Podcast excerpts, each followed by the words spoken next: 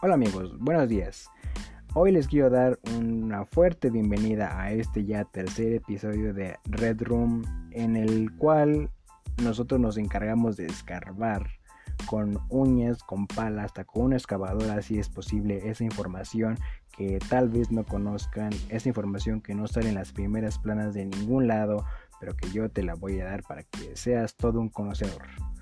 y bueno, en este tercer episodio hablaremos sobre la Rector. Pero ¿qué es la Rector? Primero, para saber eso debemos de comenzar con, con algunas cuestiones para que entiendan mejor. No lo diré con los tecnicismos que ocupa, ya que pues tal vez muchos se confundan o no lo entiendan y no quiero que les aburra. Entonces primero les diré que la Rector es la internet. No es como la internet que tú conoces, donde ves videos en YouTube, todo eso no.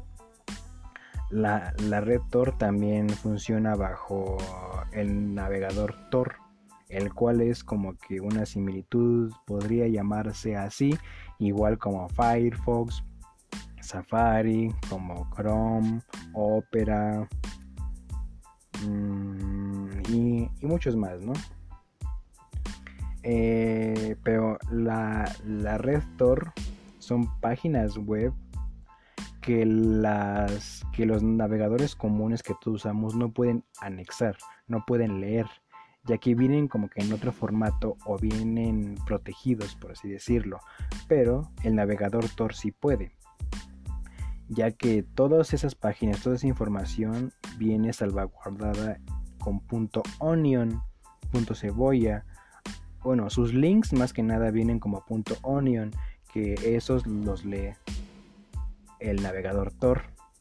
Eso, eso podría ser como que bueno, la, contraparte de, de, pues de, los, de los links con .com, con .org, con .ar, así, ¿no?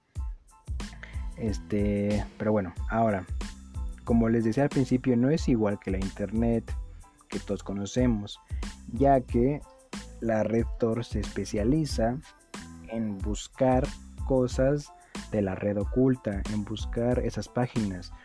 A partir del navegador Tor igual puedes buscar cosas normales de la red normal, pero también sirve para que puedas encontrar esos links .onion que no cualquier navegador tiene acceso, que no puede leerlos, que no está hecho para eso, pero el navegador Tor sí y dices, ¿por qué? ¿Por qué no puedo encontrarlos? ¿Cómo, ¿Cómo funciona esto? Ah, pues mira, déjame te explico de una manera muy simple. Al igual que con The Bay de lo que hablé en el episodio 2, funciona así. Aquí es como que una telaraña, por así decirlo.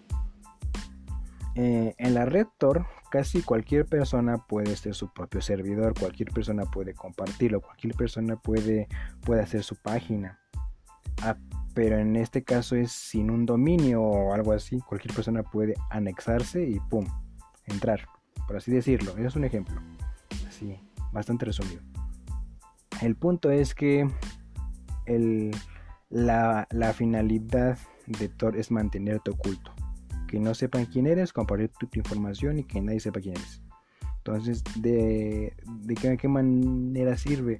A través de las VPNs, por así decirlo, bueno, así se dice, cuando tú tratas de buscar una información en la red oculta, realmente no la estás encontrando, no, no te estás conectando con el proveedor sino te estás conectando a través de una red de diferentes computadoras, de diferentes servidores, de diferentes VPNs, de diferentes redes, si así lo quieres llamar. Pasando por varias, estás viajando por varios, por varios lugares, o sea, estás yéndote por varios puntos para llegar a tu información. ¿Y eso qué hace? Que no sabes realmente quién te está proveyendo, quién está proveyendo quién está bueno, quién está suministrando o quién te está compartiendo su información. No lo puedes saber. No sabes porque ya pasaste por toda una red de personas, por así decirlo. Ya pasaste por toda una red. Eh, esa información ya viajó por todos ellos, pero entonces, ¿quién es quién? ¿Quién dio la información correcta? ¿Quién es el que te la está dando? No lo puedes saber. Eso es la red Tor. de eso se encarga.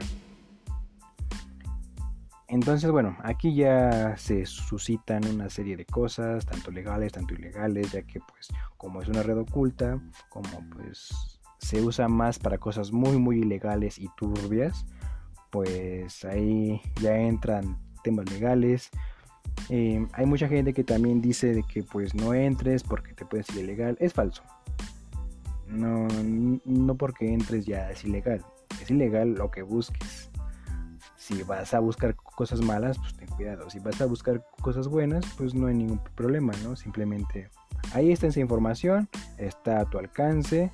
El, el software de Tor está a tu alcance, es gratis, lo puedes usar. Obviamente lo que sí es ilegal es que busques cosas malas. Sí, cuidado chavo y espero que te haya servido esta información de qué es la red Tor. Nos vemos en el siguiente episodio, hasta la próxima.